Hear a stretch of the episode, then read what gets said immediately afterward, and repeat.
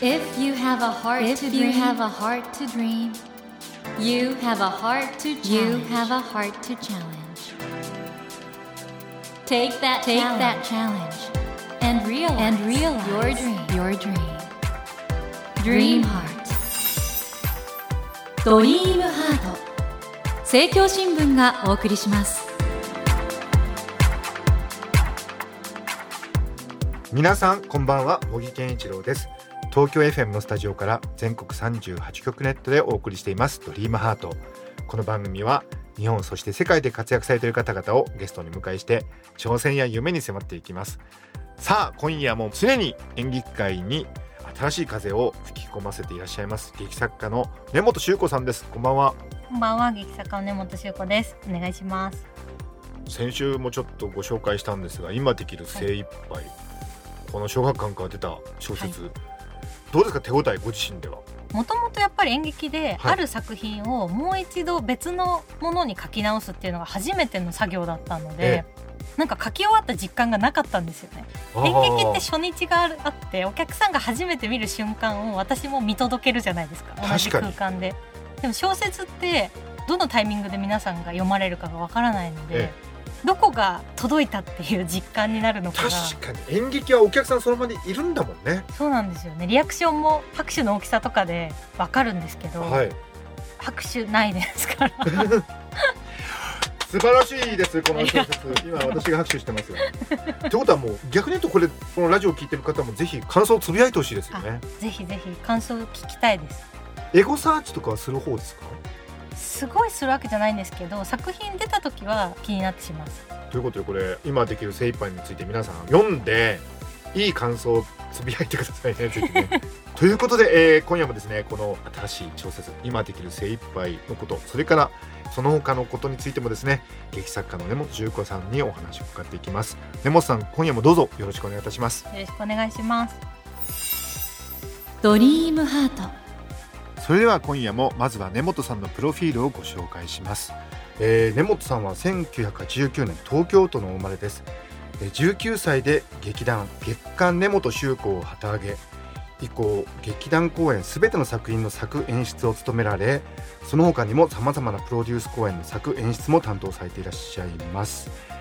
そしてご自身が手掛けられた今まで4作品がですね岸田邦夫戯曲賞こちらはの演劇界の芥川賞と言われてますけどその最終候補に選出されているんですよね。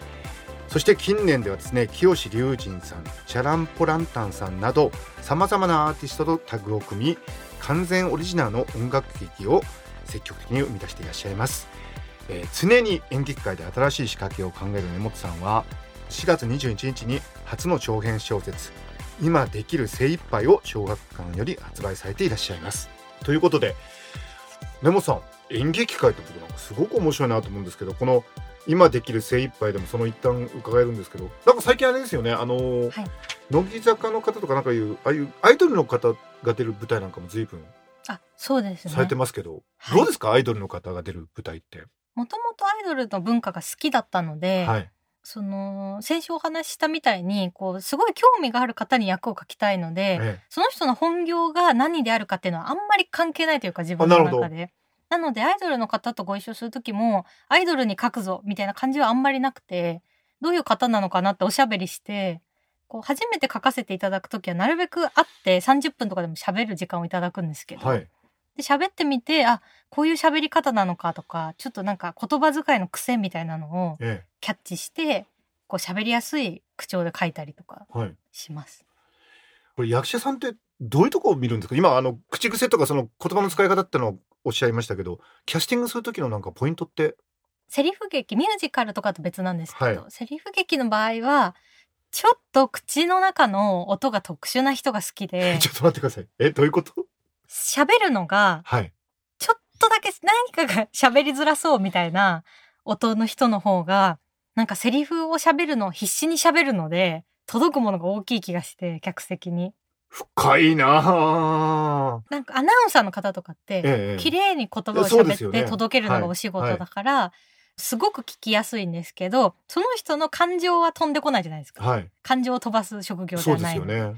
でなんかそれがとなんか喋りづらさが口の中にある人の方が なんかこう感情的なセリフとか叙情的なことを言わせた時に残るものがあるっていう持論があってそれこそ元乃木坂の伊藤まりか。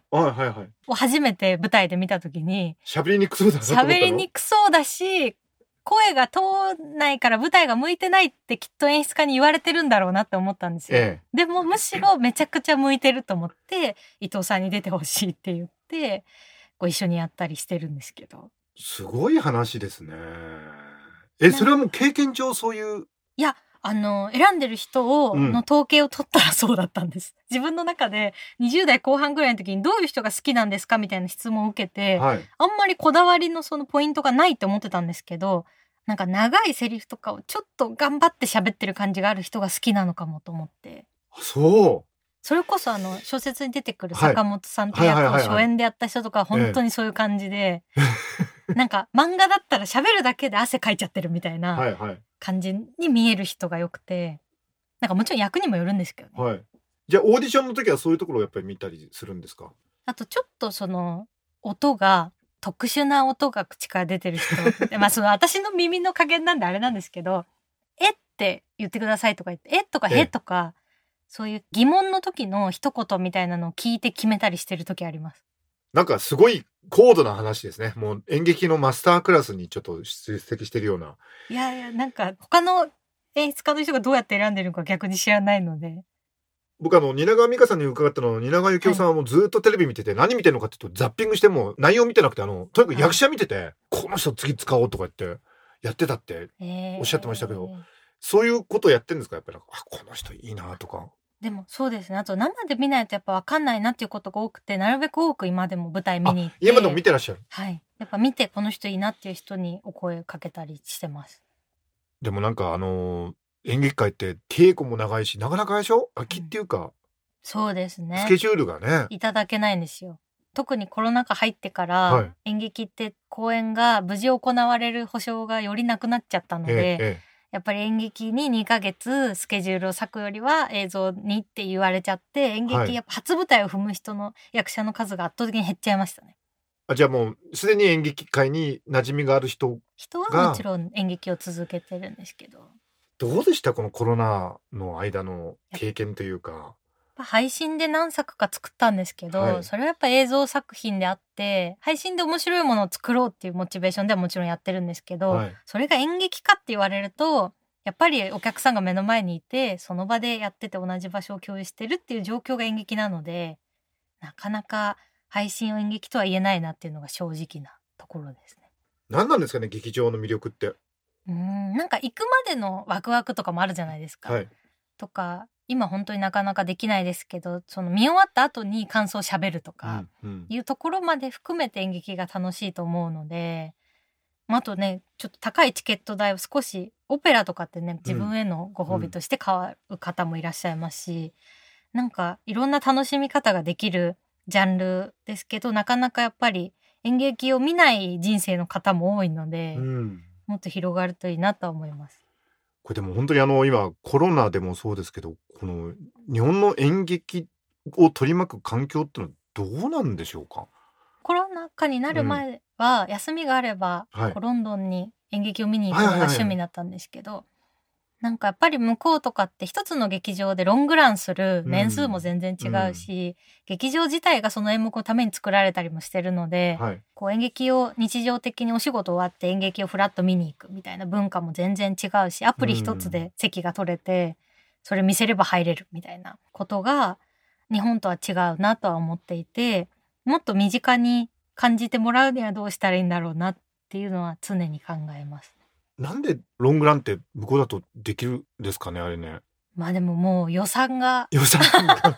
予算が全然違うなとは思いますね。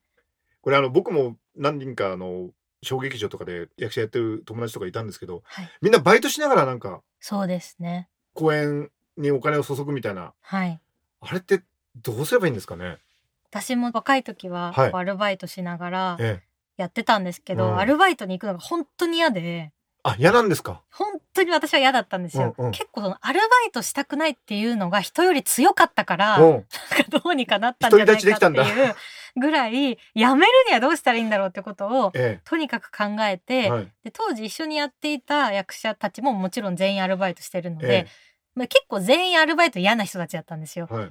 でも毎月ずーっと芝居し続けたらどうにかなるんじゃないかと思ってとにかくやり続けたんですよ。新作を毎月やってた時期があって。ええ。で初めてこの今できる精一はいはい杯のはい。千秋楽で客席が満席になったんですよ。うわあ泣いちゃうなそれは。えじゃあ僕は本当に苦労したんですね。あそうですね。初日はこの演目も全然チケットが売れてなくて、うん。あもうこれでダメだったらダメかもって思ったんですけどこう評判で1週間で満席に初めてなってすごい最後の客席の感じは忘れないですね。これご自身から見てうん自分の才能ってどこにあると思われます？才能を感じることは天才肌みたいなのは全然ないと思うんですけど一個好きになったことを突き詰める力がそのモーグルの時も演劇の時もこれって決めたものをずっと続ける力だけはあるのかもしれなういです。んなんかある動画でね私が才能がないから努力するみたいなことを言ってる その姿がね危機迫るその姿が才能じゃないかと思ったりしましたけど本当ですか？うんでもそうですね続ける力と好きっていうなんか演劇の力を信じてる力が強かったんだと思います。かっこいいな。えー、森健一郎が東京 FM のスタジオからお送りしています。ドリームハート。今夜もですね劇作家の根本修子さんをお迎えしてお話を伺っています。ドリームハート。根本さん最近あの音楽が絡んだ作品が多くなってきてますけども、はい。音楽のインスピレーションってのはどこら辺から？音楽はでも組んでるアーティストの方は自分が本当にファンだったりずっと聴い。てる方にお願いすることが多くてもともとはちっちゃい時にずっとビートルズを聴いてて、はいはいイギリスの音楽とかイギリスのミュージカルが好きでそこが多分ロンドン行くのが好きなのもそうなんですけど、はい。それが一応ルーツではあります。ということは将来なんか文化庁かなんかでロンドン行ってそれでちょっとロンドンの演劇界に進出するみたいな。あでもやってみたいですね。ですよね、はい、そういう流れになるのかな。そして役者はもう封印してはい。これからもう演出家の方に専念するってことなんですけど、はい、これからどんな感じで舞台はやっていこうと思われてますか？舞台はでも常に自分がこう今一番見たいものというかはい。年間120本ぐらい高校生の時見てたんですけど、はい。それを見てた自分に見せたら興奮するものっていうのが一応自分の物差しの中にあって、はい。それを作り続けたいなっていうのは変わらないんですけどなんか自分の劇場が最終的にできたらいいなと思います。おお常にそこに行けば見れるっていう場所が本当欲しいです、それは熱いですね。はい、やりたいですね。え場所はどこら辺がよろしいんですか？新宿とかにできたら一番最高ですね。新宿のどのあたりがよろしいですか？三丁目。三丁目ですか、はい。最高の場所じゃないですかあそこ。そうするとチーリンボーあたりでちょっと打ち上げをしたりとかそういうあそうねですね。えでもなんかできそうな気がしますけどね。やりたいですね一方でなんかあの僕すごくユニークだなと思うのはそのはい。アイドルの方々とのコラボってのも、これある意味じゃマーケットを広げるとかそういう意味においてはすごく大事なそうですね。あと単純に興味があって一緒にやりたいなっていう方と組んでるのもあります、某スマップがお好きという。はい。特にスマップの中で誰がお好きなんですか？中居くんです、中居さんがお好きということで、はい。中居さんとはお仕事はないです。されたいですか？いやーなんかあまりにもこうテレビで見てる方にこううん。実際にお会いしてお仕事すると、なんかほんと画面が動いてるみたいに見えちゃう時があって私。え逆にこう緊張もないっていうか、はい。わーってなってる間に終わっちゃうみたいなええ。のはありますけどでも中井さんやっぱりこうあまりにこう人としてえはい。できすぎてるっていうか、うん。本当にすごい人だなと思ってこう生き様を学びたいですね中井さんに当て書きするとしたらどんな役になるんですかね？中井さん中井さんですよ えじゃあカメオ出演みたいな as himself みたいな。確かに。でも役書きたいとは思わないかもしれないです。あそうですか。全然別の別の好きってなんだよって感じですけど、うんうんうん。別の感情かもしれないです。あのスマップの中ではいはい。役を書けるって言ったら香取さんです。いや書きたいです。香取さん香取さんだったらどんな役、あーでもいろんな役やられてますもんね、うん。でもお会いして考えたいですね。あやっぱりお会いしてちょっとお話ししてうん。インスピレーションが湧いてくるっていう。そうですね。今あと他に当て書きしたい俳優さんとかいらっしゃいますか？もともとやっぱり大人計画で安倍貞夫さんが大好きで始めてるので、いつか安倍さんの舞台が書けたらとは思います。安倍貞夫さんは存在感ありますよね。安倍さんもあれですか？喋りにくいように喋るタイプですか？いや安倍さん でも安倍さんもやっぱり声の感じが特殊っていうか、はい。ちょっと喋っただけでやっぱ安倍さんってわかるのが劇場で、はい。すごいしあんなに客席をコントロールできる俳優がいるのかっていうのに安倍さん見るたびびっくりするんですよね。客席を支配するというか。全部やっぱ安倍さんが握ってるように見えてて。すごいね。それがやっぱり感動しますね。うん。いや夢が広がるなあ。今年は舞台の予定はどんな感じですか？えっとサンリオのピューロランドでえ？ー、演劇を5月に やるんですよ。サンリオのキャラクターとえ？ー、人間とあのキャラが両方出てる演劇を。それは激アツでしょ でもお子様が見ても楽しめるピューロランドで一日遊べる券と演劇見れる券がセットになってる企画を5月にサンリオとの企画でやるんです根本さん本当攻めますね。でもどうなるのかちょっと楽しみですけどそれも。根本さんにとってやっぱり新しい挑戦を続けるってことはかなり大事なことなんですね。そうですね。やってみたいなと思ったことは手を出したいタイプです。なるほど。この番組はですね夢や挑戦がテーマなんですけども、はい。どうでしょう？これからの挑戦したいこと夢演劇で言うとさっきの劇場を持ちたいっていうのが一個夢なんですけど、全然別の視点だとそう自分が車椅子でボルトが足に入っていて大腿骨骨頭壊死っていう病気なんですけど、はい。骨に血がいかなくなってしまって、最近だと同じじゃないんですけど千原ジュニアさんが手術されてええ。て人工の骨関節を入れた手術されたんですけどやっぱその人工の関節を入れるっていうこととかこの病気自体があまりメジャーじゃないっていうか、はい。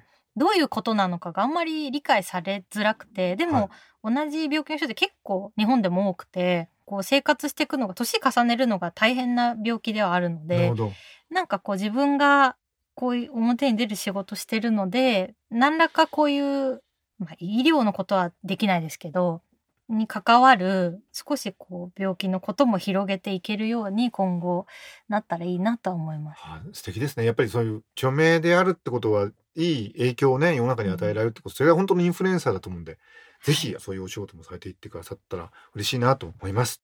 ということで本当にあの素敵なお話を伺ってきたんですけども今回ですね小学館が出ています。今できる精一杯こちらのですね根本修子さんのご著書なんですが番組プレゼントとして3冊いただきました、えーご希望の方はですねこの後番組のエンディングで応募方法をご案内いたしますのでもう少しお待ちください。茂木健一郎が東京 FM のスタジオからお送りしていますドリームハート。今夜も劇作家の根本修子さんをお迎えしました。根本さんご自身の劇場できるといいですね。はい、ぜひその時はいらしてください。行きます。3丁目ですね。はい、楽しみにしております。根本さん2週続けてありがとうございました。ありがとうございました。Never let go of that go of that dream. Never forget never that forget heart to that heart to challenge. Dream heart. 茂木健一郎が東京 FM のスタジオから全国38局ネットでお送りしてきました「ドリームハート今夜も常に演劇界で新しい仕掛けを考える劇作家根本修子さんをお迎えしましたいかがでしたでしょうかいやご自身のね劇場を持ちたいというこの夢素晴らしくないですか？常に自分の芝居をかけられるそういう小屋を持つっていうことは結局そこで稽古もできるわけですし常にプロダクションチームを抱えられるわけですからやっぱり劇作家としては一番の夢なんでしょうね。ですからそれを実現できるためにずっと走り続けられるっていうことがもしあるとするならば根本さんにとっては本当に最大の夢でしょうしそれからあのご自身がね怪我をされてその後車椅子のこともあったということでそういうまだ世間に認知されていない体のことも伝えていきたいっていうそういういい形でのインフルエンス影響の使い方っていうのもねほんと素敵だなと思いました。根本さんの活躍ますます楽しみです。いつかね根本さんの劇場ができたら、えー私も真っ先に駆けつけたいなと思います。それではお待たせいたしました。プレゼントの応募方法をご案内いたします。小学館より発売中の根本修子さんの初の長編小説今できる精一杯を3名の方にプレゼントいたします。ご希望の方は必要事項を明記の上ドリームハートのホームページよりご応募ください。私模擬に聞きたいことや相談したいことなどメッセージを添えていただけると嬉しいです。なお当選者の発表は商品の発送をもって返させていただきます。たくさんのご応募お待ちしております。そして無料音声アプリオーディでドリームハートの番外編番組茂木健一郎のポジティブ脳教室を配信中です。こちらも聞いてみてくださいね。それではまた土曜の夜10時にお会いしましょう。ドリームハートお相手は茂木健一郎でした。ドリームハート。政教新聞がお送りしました。